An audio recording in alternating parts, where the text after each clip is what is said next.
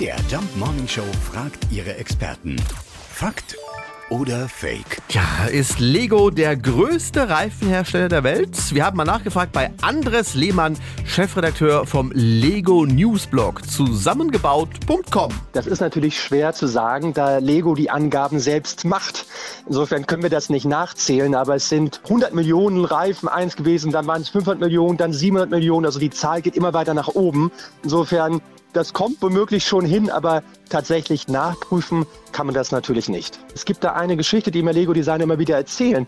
Es ist tatsächlich so, dass ein Modell oft anhand der Reifengröße entwickelt wird. Also zunächst ist der Lego-Reifen da und anhand dieser Maßstäblichkeit wird dann das Auto entwickelt. Also auch wenn es offiziell nicht bestätigt ist, die Zahlen sprechen dafür, dass Lego die meisten Reifen herstellt. Nur mal zum Vergleich, Michelin produziert pro Jahr um die 200 Millionen Reifen, Continental über 150 Millionen, auch wenn die natürlich ein bisschen größer sind als die kleinen Lego-Reifen. Ja, wenn man drauftritt, sind die Schmerzen aber groß.